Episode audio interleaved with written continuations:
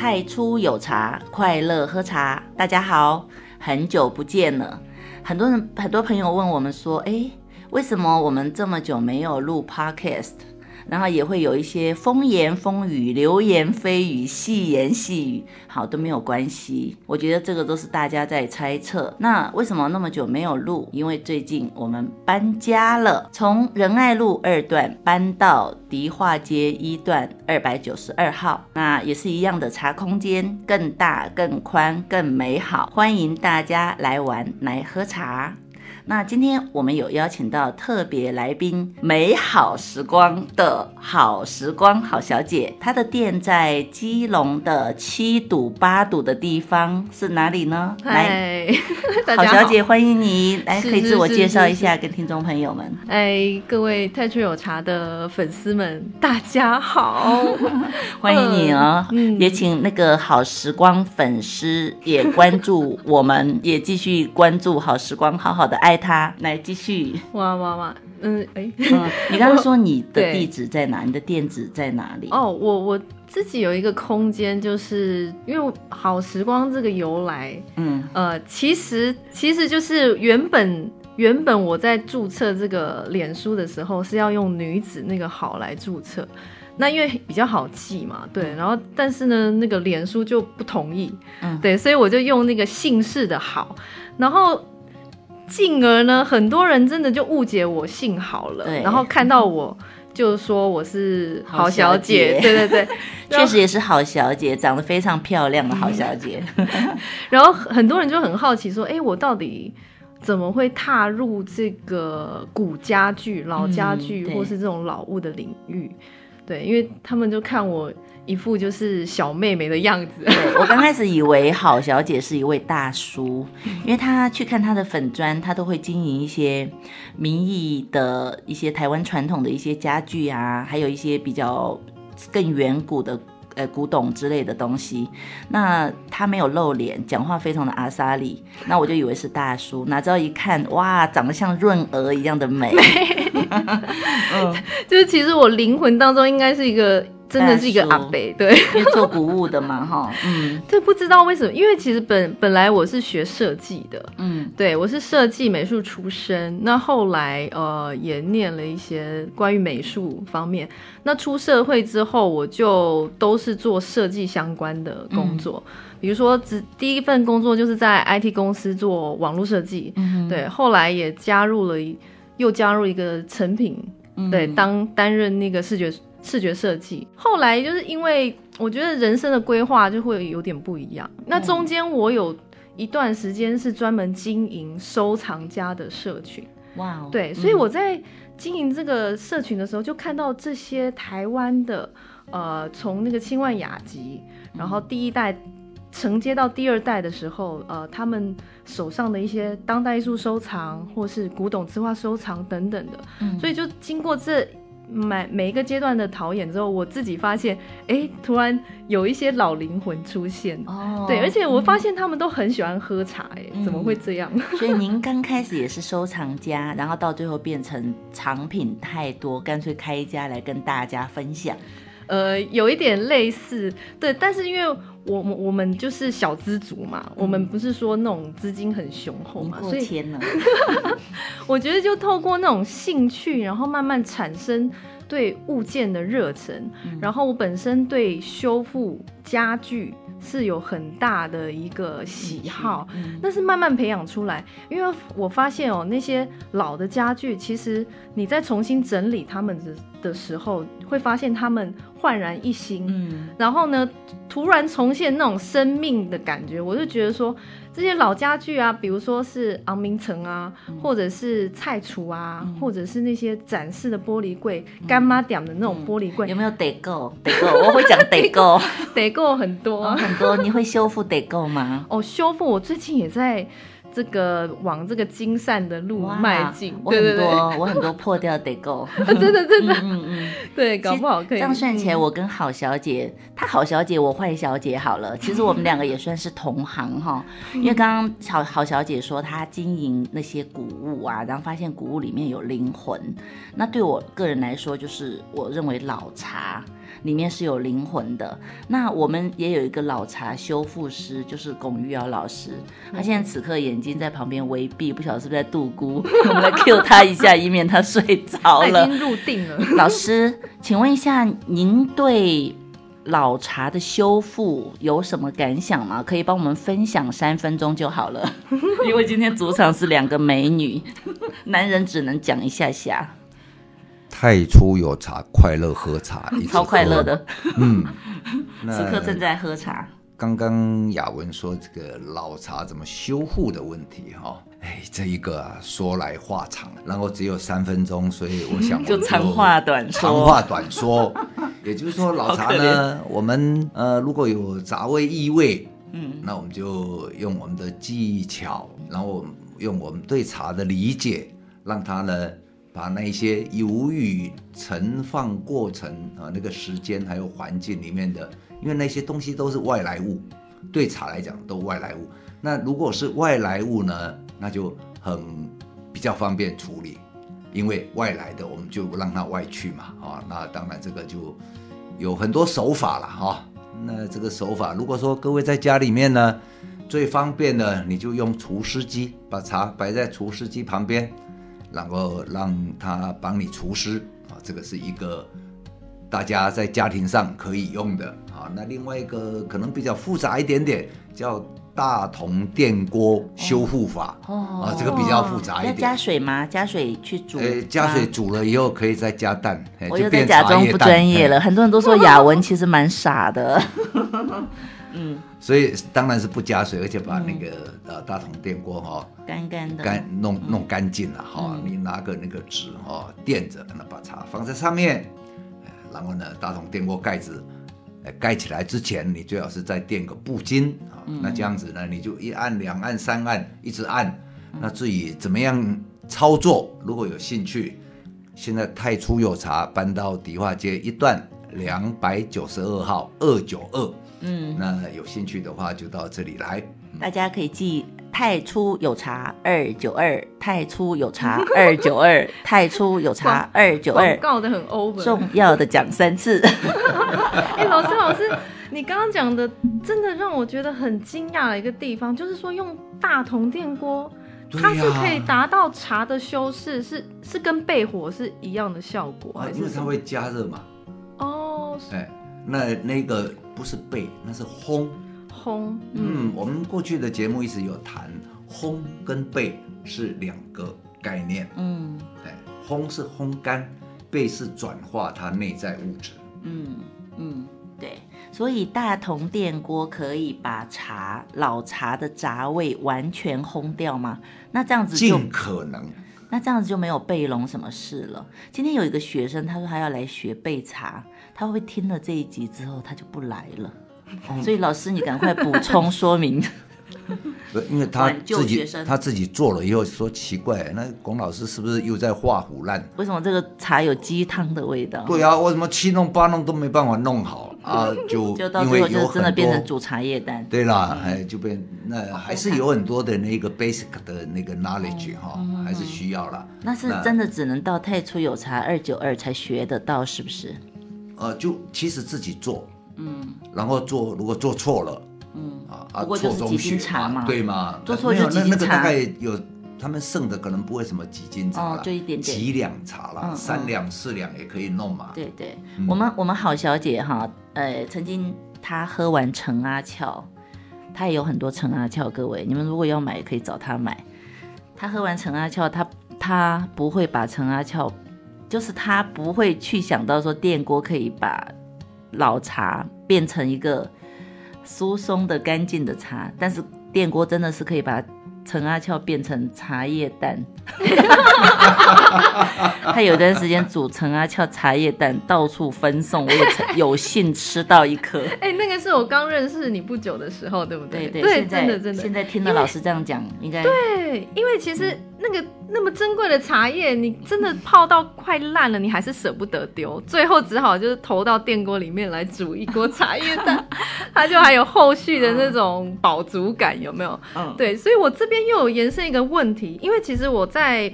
呃，坊间或是在这个对，或在这个圈子里面，其实没有很久的时间。可是我也接触到一些高人，嗯、他曾经就是他有称称为说那种备茶的另外一个整理的方式叫走水。老师，你对走水的这种这种解释，对、嗯、这种专业的解释，他他是他这个叫走水吗？还是说走水有在制茶过程里面有一个阶段哦？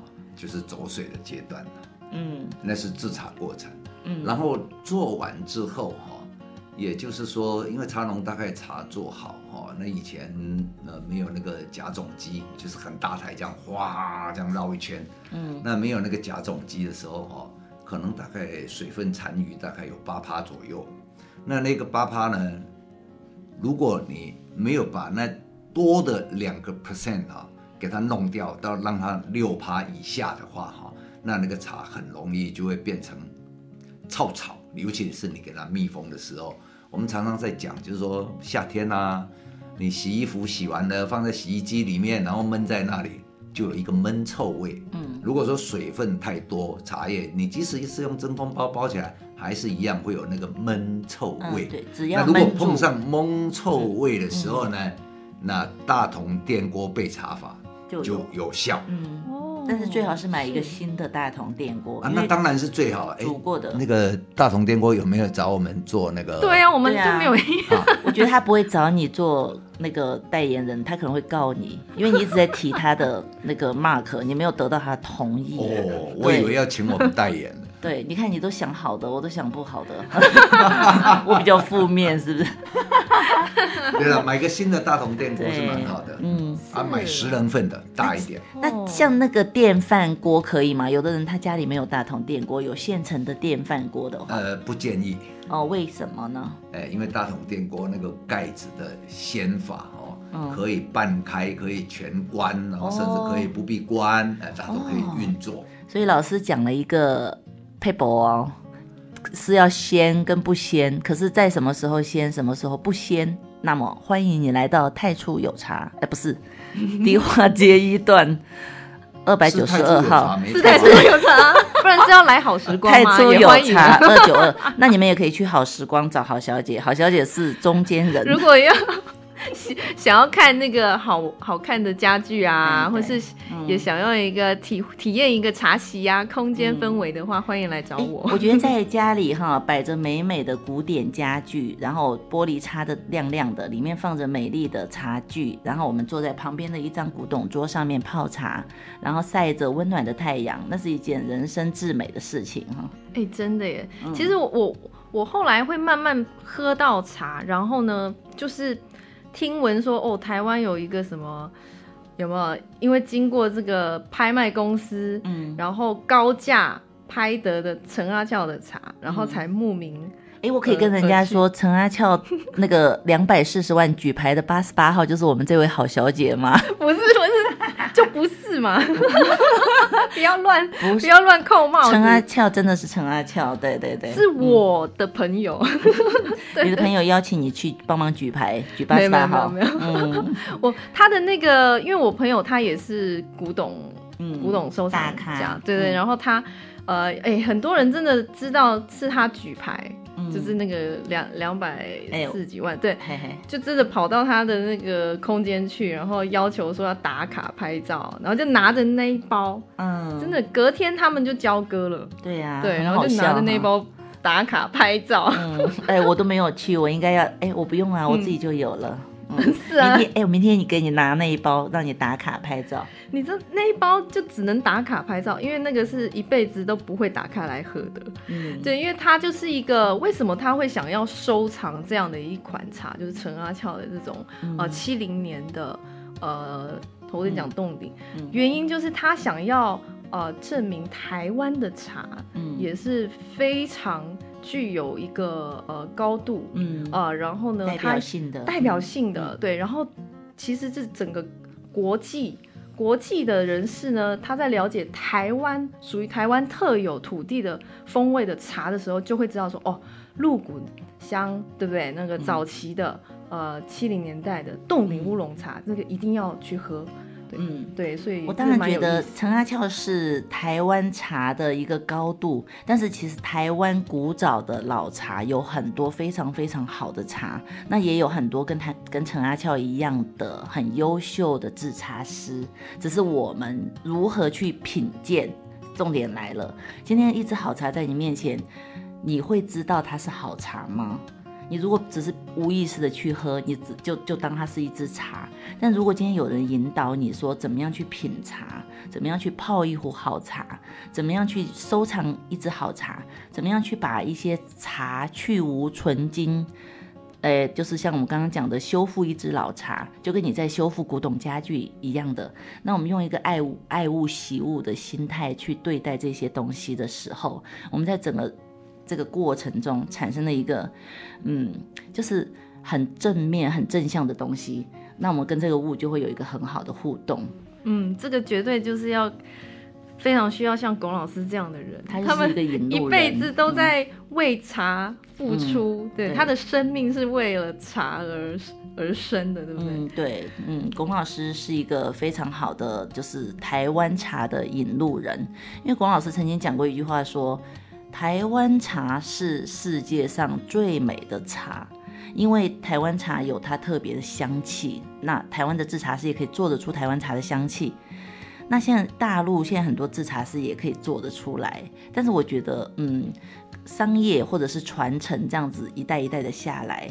听说上次听老师说，岩茶大陆的岩茶现在开始做青。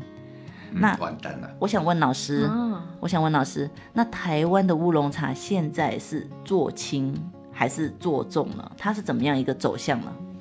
这个是一个呃，我常讲哈，风味或者是滋味或者是口味哦是一个流行的。嗯，那么这个流行呢，它比如说刚开始台湾的茶，其实也没有说做很重。嗯啊，但是没有像现在做轻那么轻。老师说的刚开始是什么时候呢？一八六五年。哦，那时候就做一般的，没有很重，也没有很轻，是不是？哎，对对对对对。嗯。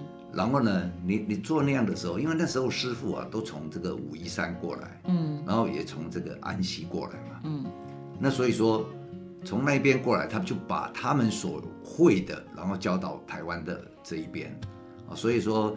台湾的茶种，台湾的技术，哎，不好意思，都是从福建过来的。哦，嗯，那台湾的工艺师有没有把它就是更加传承到精益求精呢？对，他哈就是说，那因为台湾的山川啊，台湾的地貌啊，甚至是昼夜，就是说谈到这个昼夜温差，还有台湾的土地哈，跟中国的土地很大不一样，是台湾是新生代的地质。嗯。然后在中国那一边，福建那是老生代的地质。那由于这一个同样的种，然后在老生代的地质跟新生代的地质，那它产生的特质就不一样。嗯啊，这个是牵涉到土地的东西哈、哦。嗯、那呃，没有什么对或者是错，也没有好或坏哈。嗯。那么由于呢，那个从登山哈来到台湾的这些师傅呢。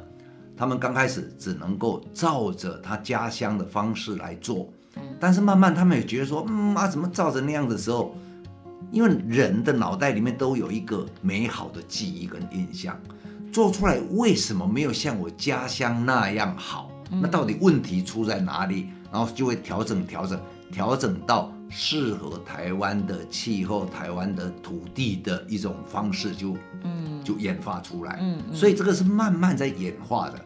然后演化到民国六十几年，民国七十年那个时候呢，呃，大概已经是从这个，呃，现在我讲民国跟那个呃一九几年哦，我现在调整一下，一九三九年，嗯，台湾才学会做布球团柔。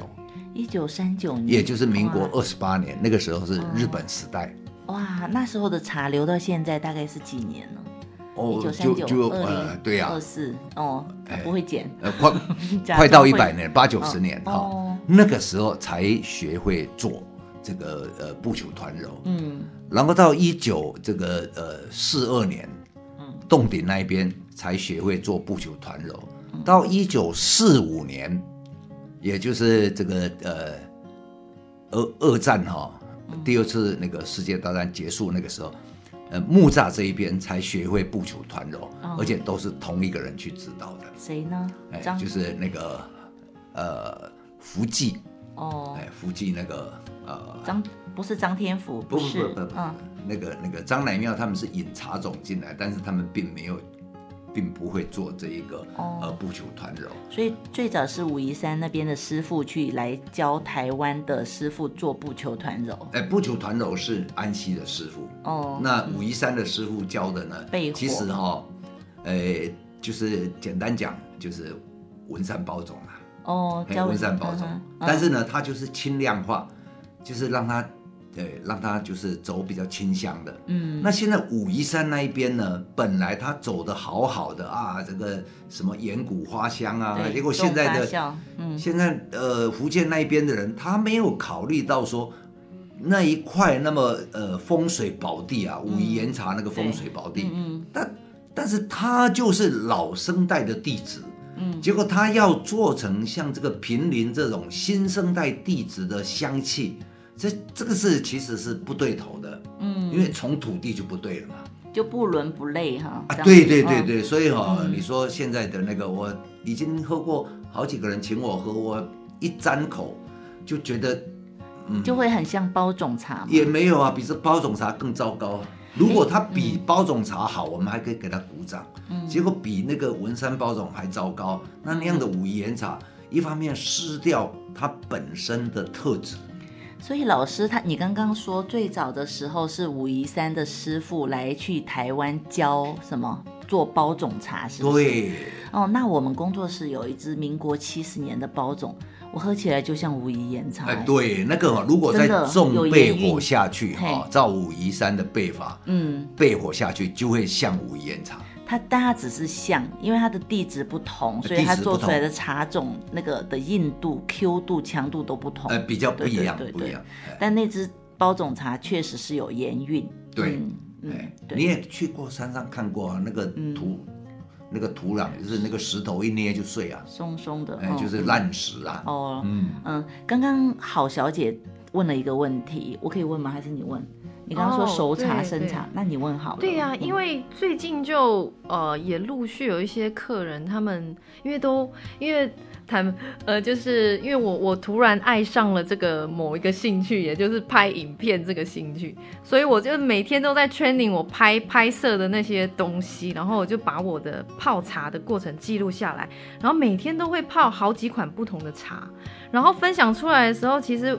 我的藏家朋友们，他们看到了，也勾起他们想喝的欲望，然后私底下都会私讯我说：“哎，你喝这款茶，然后是什么味道？然后呃，能不能就是分享啊？”对，那我其实都会邀请到工作室来喝嘛。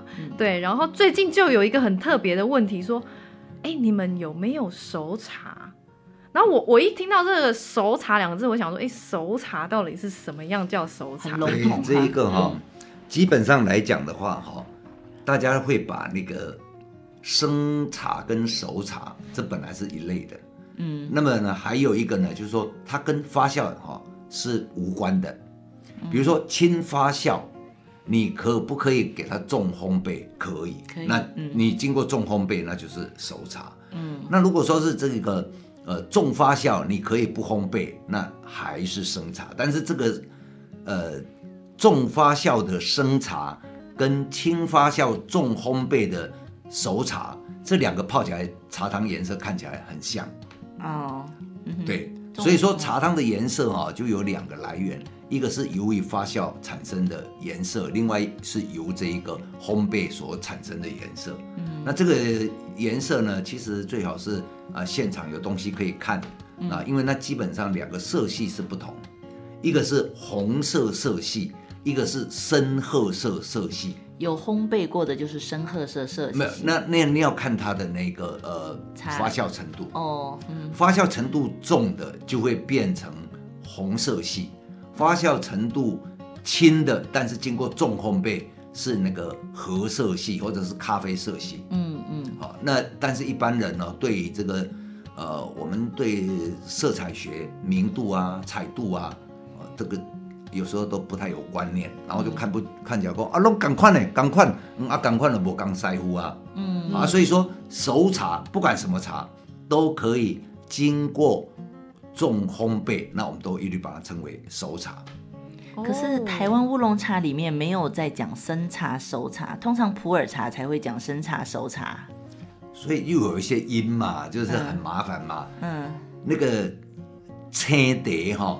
指的是生茶，但是指的也是它很轻哦，就是比较轻啊，轻青蝶哈，所以说是乌龙茶哎，所以说一个音呢哈，青茶，你用又可能是啊是生的茶还是绿的茶，嗯，比较绿的茶也叫青茶，嗯，那这个时候用用呃国语就比较好，清茶跟生茶是不一样，但是台湾话这两个都叫青蝶。哦，那发酵程度的话，如果熟茶的话，大概百分几？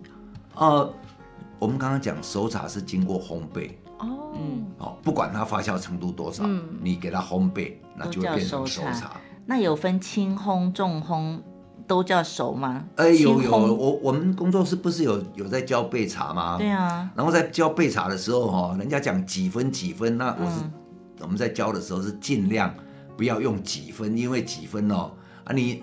牛排，你说三分熟，我说这个是，嗯，我觉得是五分，对呀，每个人标准不同，那就就很麻烦嘛。我我问的意思就是说，如果你今天轻烘，只是把水走干，那个算熟茶还是生茶？啊，那个是青茶，嗯，因为你只是把它把它那个水哈，让它。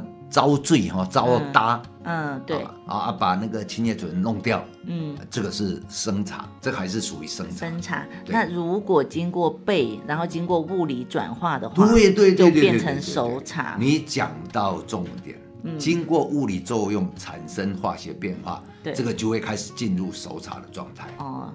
哦，我头已经昏了。那如果，所以我到底要推荐什么茶给我的老饕们呢？你的老饕们就 其实茶是喝的嘛。哎哎，来一包熟茶，那熟茶到底要看。是铁观音还是说普洱吗？那熟茶主要主要讲的哈是有烘焙啦。那铁观音过去一直都是呃烘焙比较重的啦。哦，好，那洞顶乌龙其实如果说铁观音的烘焙，其实它是到熟果香。嗯，那洞顶乌龙是炒米香跟果香，嗯，那果香跟熟果香就不一样了，嗯，果香又分青果香。啊，对，那又又比较轻的哦，那个，嗯，比较轻的果香跟呃果香跟熟果香。啊，那如果说各位搞不清楚，就去买一买一个香蕉啊，或者是芭乐啊，或者是雪茄啊，释迦哈拿来，如果是。呃，你就看他说，呃，什么是雪茄生的时候很轻，有一个臭青味。嗯，它慢慢在熟化的时候呢，它就有一个果香，然后再来呢，它有一个甜美的熟果香。嗯，那这个是在经过烘焙的过程里面，它就会有这种分辨。那铁观音是熟果香，洞顶乌龙是果香。嗯，这样子清楚了，哦，用水果来理解。对，那我就直接拿一包铁观音给他。熟茶，是不是？对对对，熟茶是可以，好好，他应该不会反对，因为还有就是他已经在问这个问题，表示他也不懂，所以你你你给他什么，说了就是他就是我说这个就这包就是熟茶，对对，我觉得这包是熟茶，我觉得，嗯，我觉得，我先小哎，老板，请问一下，你们家的茶是熟茶还是生茶呢？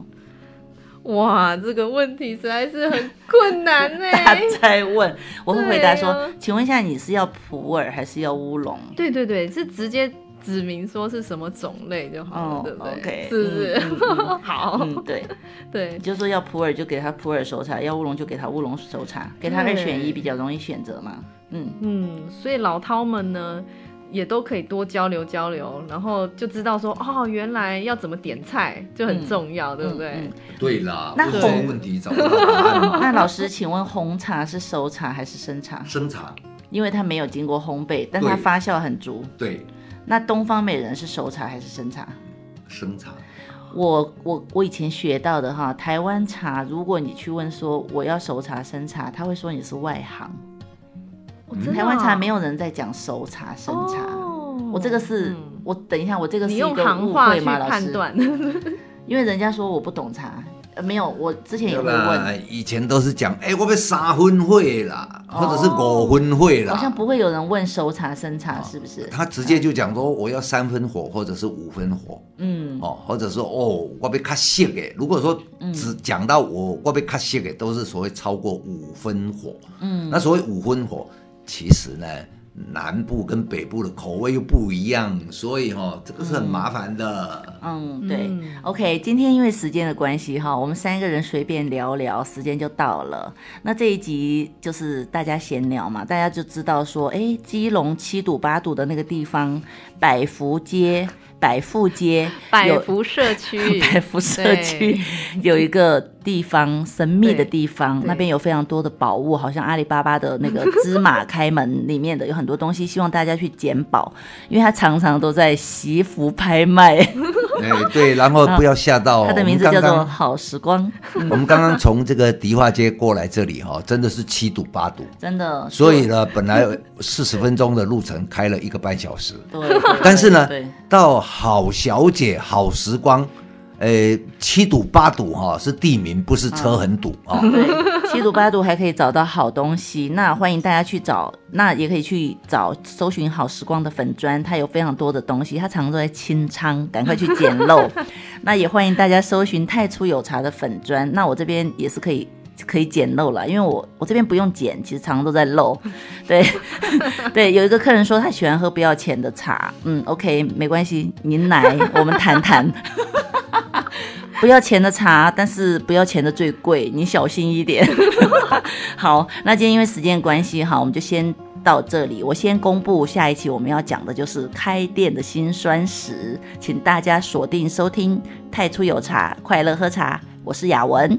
我是龚于尧龚老师，欢迎好小姐好时光，请搜寻脸书好时光，谢谢，一下。对，谢谢大家，希望可以呃这个按赞，然后关注好时光，它很美哦，希望大家常常去看它。哎呀哎呀，嗯，好，先这样，谢谢大家，拜拜。拜拜，拜拜。